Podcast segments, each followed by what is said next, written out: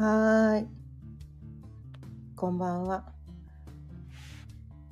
今日も6時になったので、ちょいわろうかんの夕飲みほろよいトークやっていきたいと思います。今日のお題は流れに任せてというお題でお伝えしていきたいと思います。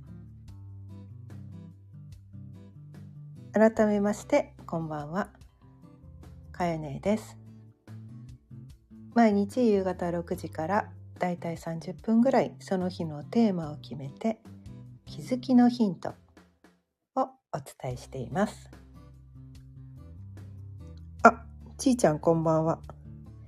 今日も聞いてくださってありがとうございます。ということでね今日のお題はこの「流れに任せて」というお題にしてみたんですが、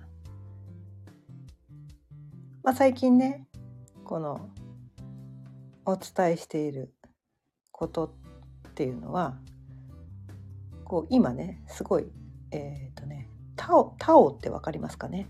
タオ。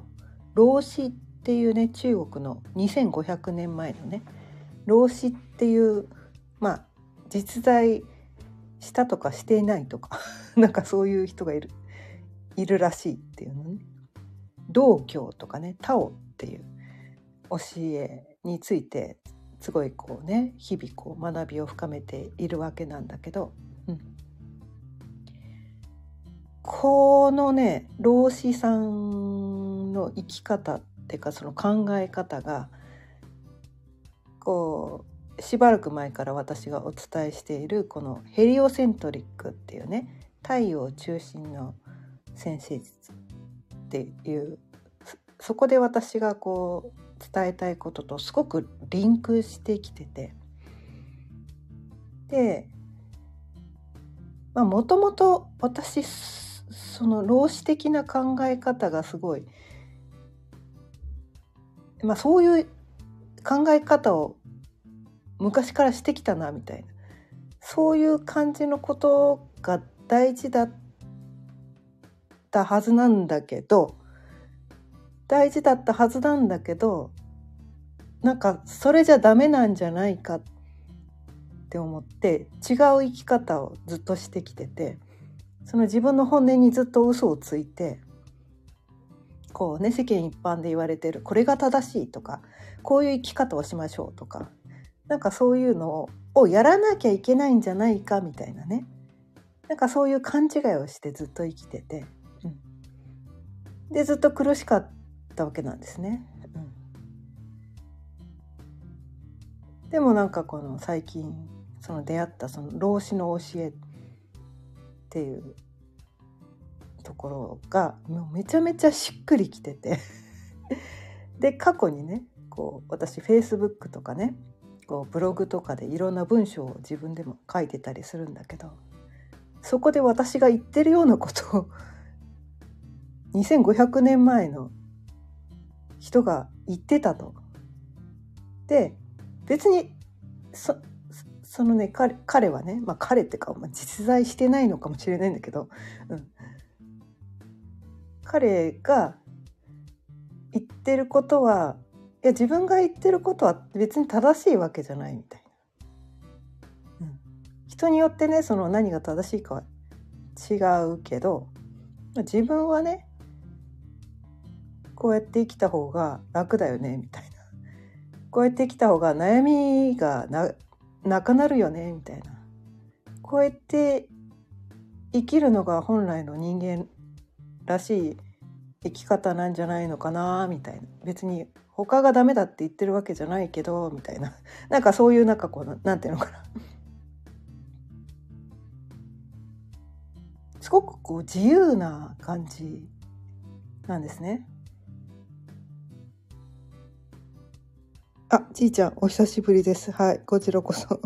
はい。そう。そうね、彼が何を一番大事にしているかというと、無意自然無意自然っていうのかな？自然。自然って書いて自然っていうらしいんだけど。無意自然っていうことをすごく大事に伝えてくれてて。でまあこのね地球上で命をいただいてねこの体を持って私たち生きてるわけなんだけどこんな人間一人がコントロールできることなんて何もないんだよみたいな。ね、宇宙の摂理がが人間がコントロールできるわけじゃないし、ね、自分の体一つとっても全然コントロールなんかしてないし他の人なんかもちろんコントロールできないしだって自分もコントロールできないのに他の人ができるわけもないしこの世でコントロールできることなんてほぼほぼないと。ほぼないんだと。いくつかはあるんですよ、まあ、いくつかはあるつもりでいるだけであって本当はそれも自分がコントロールしてるわけじゃないっていうのがね老子さんの考え方なんだけど、うん、でもそのなんかなコントロールしてるつもりになってるっていうのはそれはエゴ以外でも何者でもないよと。所詮コントロールなんかできないんだよってそれを認めなさいっていうのをねすごくね言ってるんですよ。この世でコントロールできることなんか何もないんだよと。何もないんだよ。ただなんていうかな？どこにね今起きてる出来事、うん、今目の前にあるものとか自分の感情を今どういうふうに保つのか？でそこだけはコントロールできるよと。まあ、外側は一切コントロールできない。何にもコントロールできないんだ。全ては宇宙の流れで起こるべくして起こってる。ね。なるようにしかならない。で自分の人生も与えられたものを限られてる、ね、この世の全てを与えられてるわけじゃない。でも何にも与えられてないわけでもない。でも人って自分にないものを欲しがってあるものをねそうあるものっていうのは当たり前だから別にこれが欲しかったわけじゃないんだよ。そうじゃなくてあの人が持ってるあれが欲しいんだみたいな。なんか他の人が持ってるものを欲しがっちゃったりするんだよね。うん、今自分が持ってるものはいやこれじゃなくて。これじゃなくてあっちがいいのみたいな。これあのなんかねお子さん育てたことがある人はわかるかもしれないけど。人のおもちゃがね羨ましくなるんだよね。いやあなたにはこれがあるでしょ。親の目から見たらね親子が持ってるおもちゃも他の子が持ってるおもちゃも同じお人形だったりして「いやあなたにもお人形あるでしょ」って言うけどそのお人形の種類が違うと親子はね違うお人形「いやあっちの方がいいの」みたいな「あれが欲しいの」みたいな感じでねなんか自分が持ってない何かを欲しがったりするんだよね。男の子だったらまあ車だったりするかもしれないし仮面ライダーなのかウルトラマンなのかなんか知らんけど、まあ、あとはゲームのソフトかも知らんけど なんか知らんけどなんせこうね自分が持ってないものを欲しがるっていうのはねこの人間のという生き物が持ってる差がだと思うんだけど、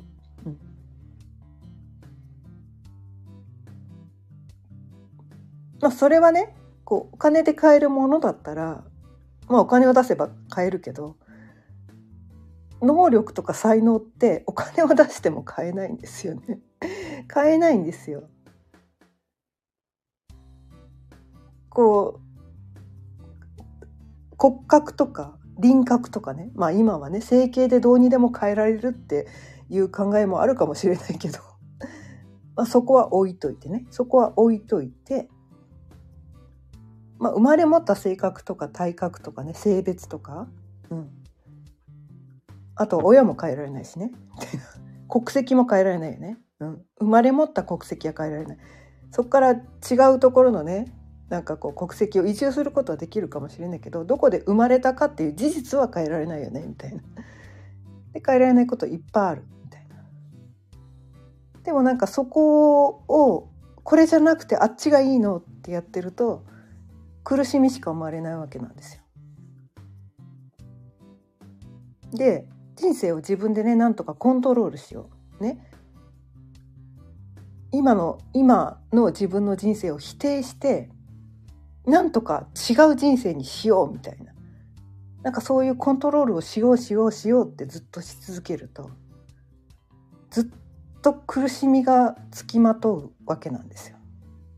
自分にないものが欲しい欲しい欲しいって言ってそれを手に入れようとすればするほどどんどん苦しみが増していくんですね。うん。まあ、ただそれをやりたくて生まれてきたっていうのもあるから別にそれをやるのがダメってわけじゃないんだけどでもねある時気づくんですよ。若い頃はそれができるんです。自分にないものを追い求めて必死で頑張ることが若い頃はできるんですできるんですよただもう私ね限界が45歳ぐらいかなと思ってて、まあ、40歳ぐらいまではなんとかできるんですよね。まあ、人によってねその差があって50歳過ぎまでそれをやる人もいるし60歳過ぎまでやるかもしれないけどある時ふと気づくんですよ。いつまでこのないものねだりをしてるんだと。いつまでその欠乏感を満たすためだけに必死で頑張り続けるんだと。体力なんていつまでも続かないよねみたいな。ないものってだってこの世の全てが自分の手に入れられるわけじゃないのにそれをないものねだりをしている限り一生幸せになれないわけなんですよね。そっちだからないものにフォーカスしてると一生幸せになれないんですよ。だってこの世の全てをね手に入れられるはずはないんですよ物理的にねまずね物理的にそう概念的にもそうなんです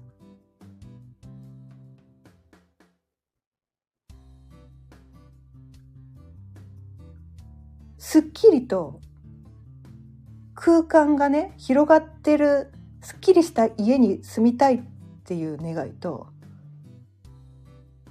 この世の中の全てを欲しいっていう願いは同時には絶対に叶えられないわけなんですよね。うん、もうそれだけとっても無理だよねって いやそれ無理だよね。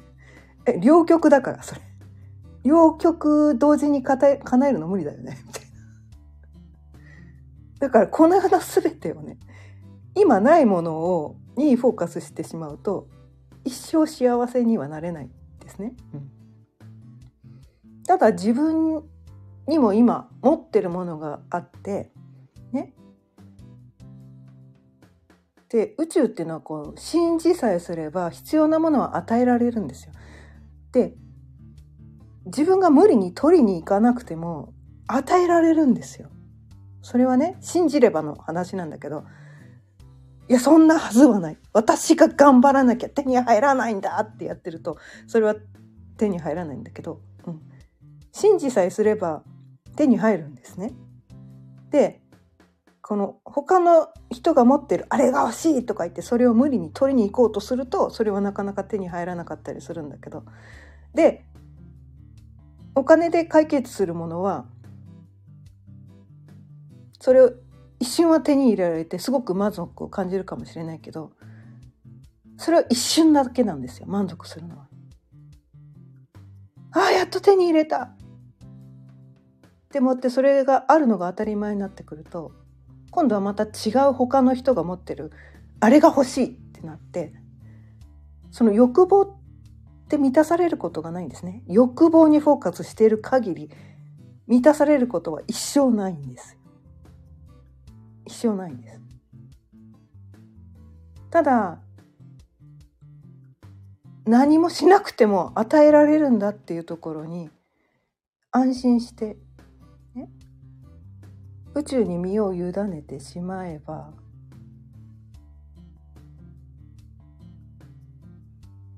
与えられたものに対してありがたいって思えるんですよね。別になんかいろいろ欲しがる必要なんかなかったんだって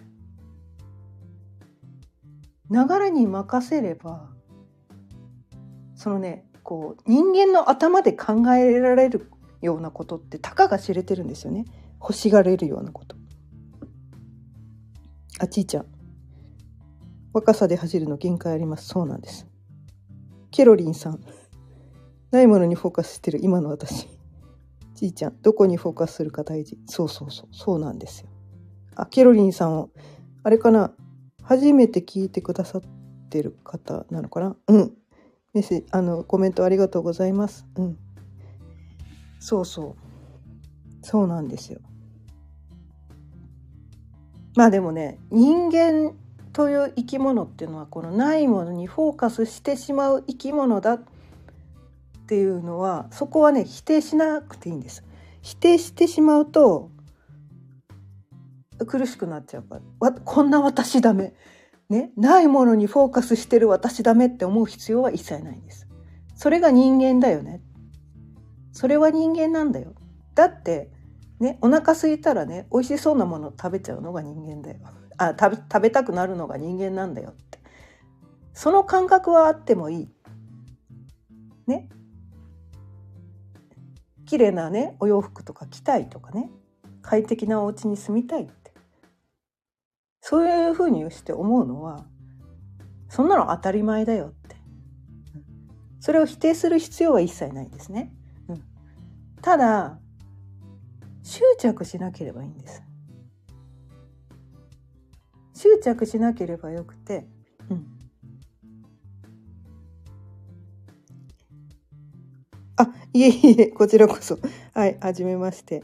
ありがとうございます。聞いてくださって。そうそう。そう、執着さえしなければいいんです。その感覚は人間としてね、この3次元のね、地球上で生きているね、人間として生きている上では、この生命を維持するために、このね、お腹が空いたらこう美味しいもの食べたいってね うちに食べ物一切なくなったら買いに行かなきゃいけないってだからそのないものに一切フォーカスしなかったら生命を維持できないからそれを一切排除しろって言ってることではなくて執着は必要ないんじゃないのっていうことを言っててでそういう感覚はあって当たり前。そういうねこう欲求っていうのはあって当たり前なんだ。でもねフォーカスなんですね。フォーカス。執着しないで私にはこんなこともある。あんなこともある。これも持ってる。あれも持ってる。言って持ってる方にフォーカスするとすごく満たされるんですよね、うん、満たされるんです。そうこうね私たちね自分で当たり前にできることとか自分が当たり前に持ってることって当たり前になっててなかなかそこにフォーカスできないんだけどでそれが当たり前になっちゃうとそれがありがたいって思えないんだけどでもねなんかこう、うん、ちょっと偽善っぽく 聞こえちゃうかもしれないんだけど、うん、こうね私たちね結構ね特にこの日本人ってすごく恵まれている人種なんですよね。うん、あ、いい朝さんもこんばんは。今日聞いてくださってありがとうございました。ありがとうございますだね。すいません。ちいちゃん、いいな、いいなっていう気持ちはあってもいいけど、そこからそれを持っていない自分はなダメってなるのはしんどいよね。そうそうそう。そうなんです。うん。そう。あのね、他の人が持っていることを素晴らしいって言って認めてあげるのはすごいいいと思うけど、でも人それぞれね、そのね、なんていうのかな。持ってる能力って違うんですよね違う才能も違うんです。だからそれ素晴らしいねってリスペクトするのはすごく大事なんだけどねいいなって思うのはすごく大事なんだけど自分にもこんなに素晴らしいところあるよって。意外とねでもねそのね自分の素晴らしいところってね自分で気づけないんだよね。自分で気づけないんですよ。そう自分にとってそれが当たり前でそのね身近な人であればあるほどそのね素晴らしいところねあえて褒めるってことをしてくれないんですよね家族とかってね。分かってると思うんですよ。この子のこういうところが素晴らしいとかね。でもそれをなんかこう自分で自分の家族を褒めるってなんとなくこうねこそばよかったりとかその褒めたことによってそのなんていうのかな天狗になってしまっても困るとか親とかはね特にね思っちゃうからそれをあえて言わなくてダメなところばっかりにフォーカスしてなんかこうそういうふうにしてしまいがちだったりもするんだけどでもね私たちね一人一人ね素晴らしい才能を持って生まれてきててで才能だけじゃないんですよ。今まで生きてきた経験それがたとえなんていうのかなこう失敗談とかなんかこう人にこう言えないような悲しい出来事とか辛い出来事とか恥ずかしかった出来事とか、うん、なんかいろんな自分だけの経験ってあるはずなんですよね。うん、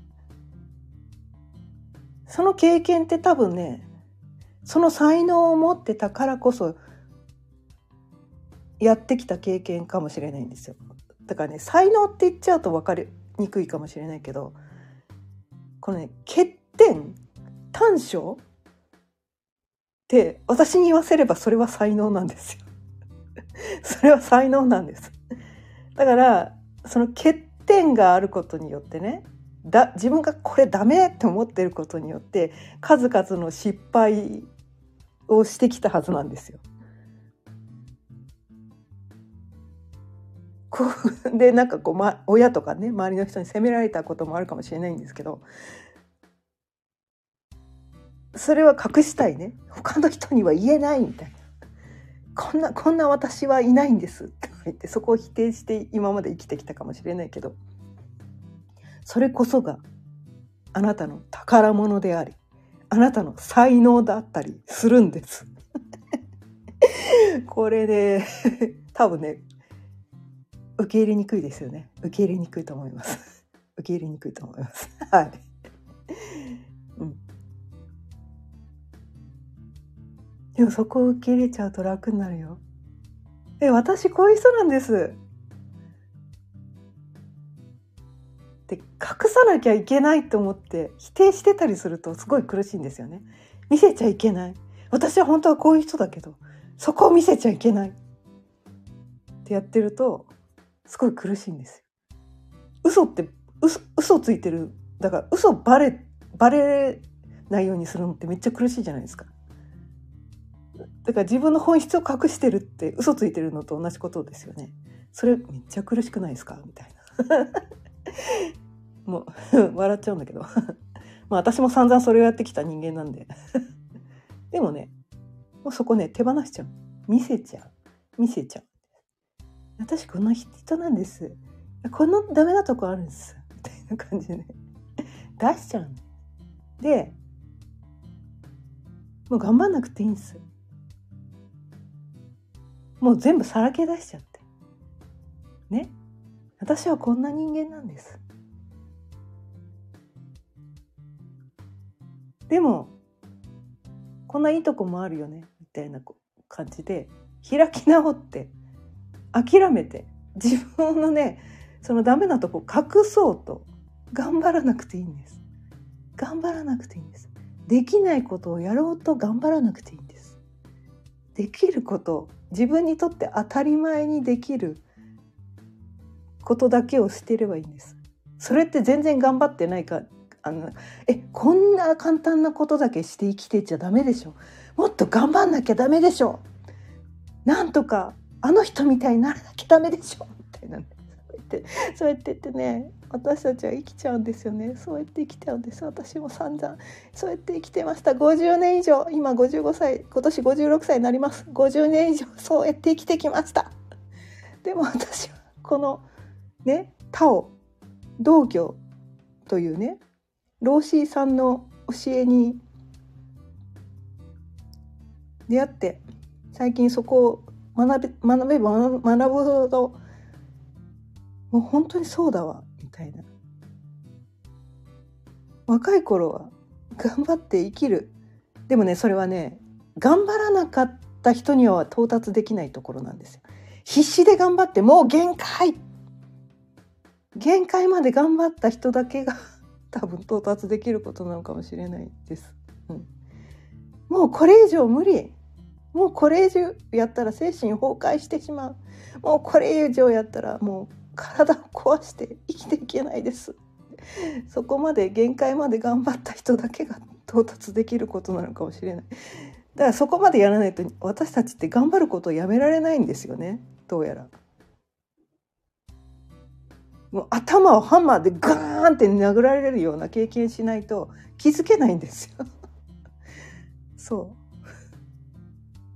だからまあまだそこまで到達してないんだったら頑張ればいいんです。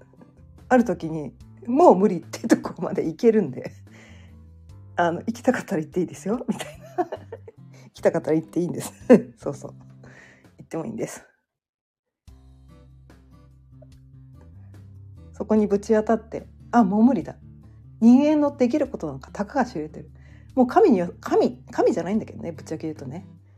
うん。もう宇宙のエネルギーには逆らえないんだ。私ができることなんかたかが知れてるんだ。素晴らしい人間にならなきゃいけない。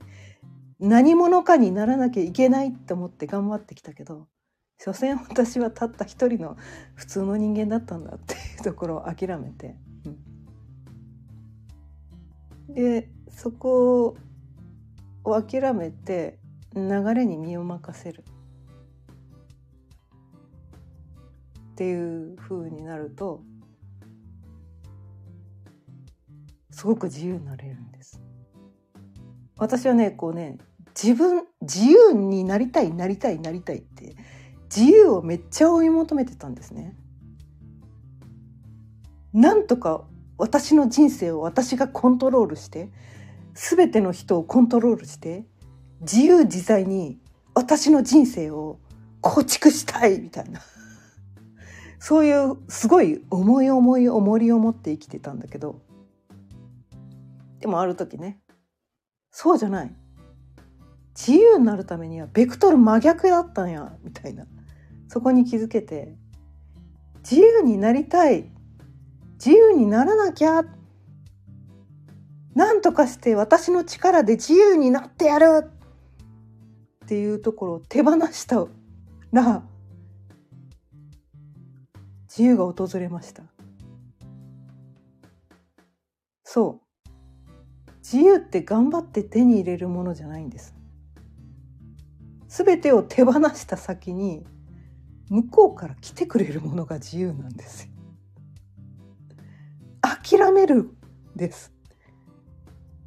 諦めるんです。諦めるってなんかねみんなこうすごく誤解してると思うんだけど諦めるっていうのは自暴自棄になるっていうこととは違うんです。諦めるっていうのは明らかに見るっていうことなんです。自分が持っている能力才能はこれだけだ今自分が持っているものはこれだけなんだとでも素晴らしいもの持ってるよねっていうところを明らかにするんですよ明らかに見るんです。他の人のこと見なくていいんです。自分が持ってるもの与えられてるものを明らかにするんです。そこにフォーカスするんです。そうするとあれ？私完璧じゃんみたいな。え完璧じゃんみたいな。今まで何欲しがってたの？みたいなえ何欲しがってたの？みたいな欲しいものがなくなるんですよ。いやあのねあの日常生活に必要なもの欲しいですよ。毎日ね食料は買わなきゃいけないしトイレットペーパーなくなったら買いに行かなきゃいけないですよ。必需品っていうのはもちろんあるんですよ。生命を維持するだけの 必需品はあるからね美味しいものを食べたいとかそういうのはあるんだけどそうじゃなくて今までなんかこれがないと幸せになれないって思ってた。なんかそういうものがなんかね欲しなくなったんですよ。満たされてしまったから。あれ？みんな持ってた？みたいな。みんな持ってた？なんかそういう感じにそういう感覚に至れてあそうかみたいな。欲しがってたから苦しかったんだって。欲しがらなくても必要なものを与えられるんだ。流れに身を任せて生きるだけでいいんだ。その流れに逆らおうとして無理して頑張ると肩に力が入って肩に力が入って自分が持ってないことにフォーカスして頑張ってる時って空回りするんですよね。空回りしちゃうんです。でももうもう私にはこれしかないんだ。私はこれ持ってるものしかない。ねこれしかない。っていうところを諦めて明らかに見て。ね。で与えられるものをありがたく受け取ってその流れにこうね身を任せてしまっ宇宙は間違ったことは絶対にしないはずだから。ね宇宙にお任せすれば私のね生まれ持ったこの才能をちゃんと生かしてくれるはず。でその流れに身を任せて自分のね内から湧いてくるその思いとかに従ってなんかね無理自然って何？無理してやろうとしないってことなんですよ。無意自念っていうことかな。そう何かを無理してやろうとしない。ただやりたいことを無理に押さえつけることもしない。だから無理を一切手放そうってことなんです。無理して頑張んなくていい。無理してやりたいことを押さえつけなくてもいい。無理を手放して、ね。その流れに身を任せる。もうそれしかないんですよ。やりたい。自分がやりたいって思ったことをやってみる。やりたくないってことは無理してやれない。ね。他の人が頑張ってる。私もああなんなきゃいけない。あれをやんなきゃいけないとか、そういうのをなんか本当はやりたくないんだけどって言って無理してやらせなくていいんです。やらせなくていいんです。もうそれだけでいいんだよねみたいな。すごくシンプルなんですよね。すごくシンプルなんですよ。これが老子さんが伝えてるタオ道教っていうのの教えでもう私はこれをめちゃめちゃやりたかったんだでこれが私が最近伝えてるこのヘリオセントリック先生術っていうねこう今までねあった西洋先生術とはちょっと一線を画す先生術なんだけど、うん、このヘリオセントリック先生術の考え方がこのタオ道教の老子さんが伝えてることとすごくリンクしてしまって私はこの世界観をめちゃめちゃ伝えたいなって思ってここね何日間かずっとこの感じのことをねお伝えしてるんだけど、うん、で日本ってこう儒教ね儒教。道教とね真逆のことを伝えてる儒教の国らしいんですね。うん、だから国民のほとんどの人がこの儒教っていう考え方を大事にしててそうするとその道教ね老子さんが言ってることと真逆のことが正しいことだっってずっと言われてきてたんですね。それは頑張る頑張れば報われる。いい人になりましょう。なんかそういう教えだったんですよ。それってすごく一見素晴らしいことなんですよね。それは全然悪くないんです。ダメなわけじゃないんだけど。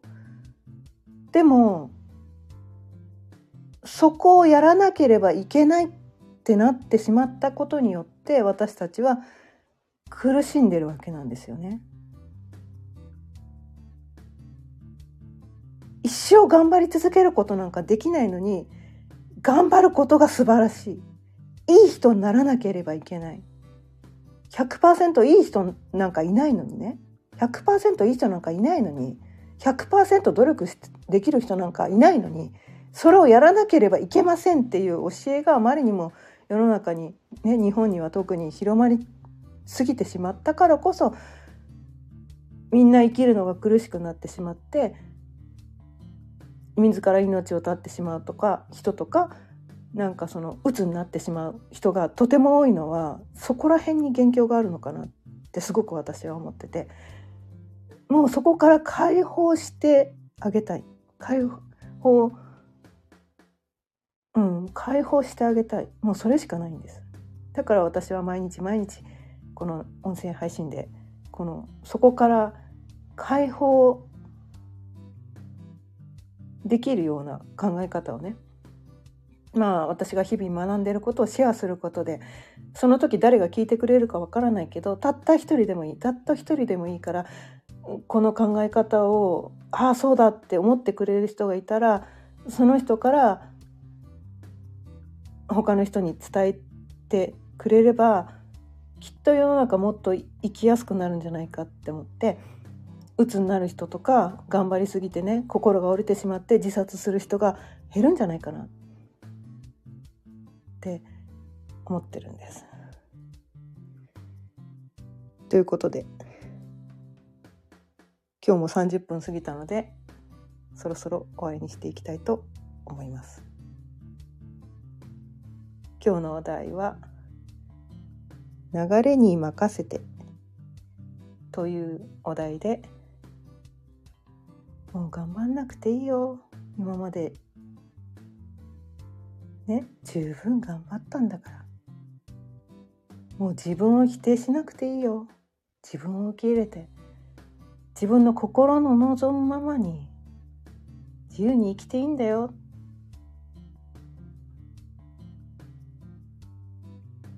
っていうことをねお伝えしてみました今日も聞いてくださってありがとうございました。あ、ケロリンさん、こちらこそ聞いてくださってありがとうございました。毎日夕方6時からだいたい30分ぐらいその日のテーマを決めて気づきのヒントをお伝えしています。また聞いてくださったら嬉しいです。それではまた明日。さようなら。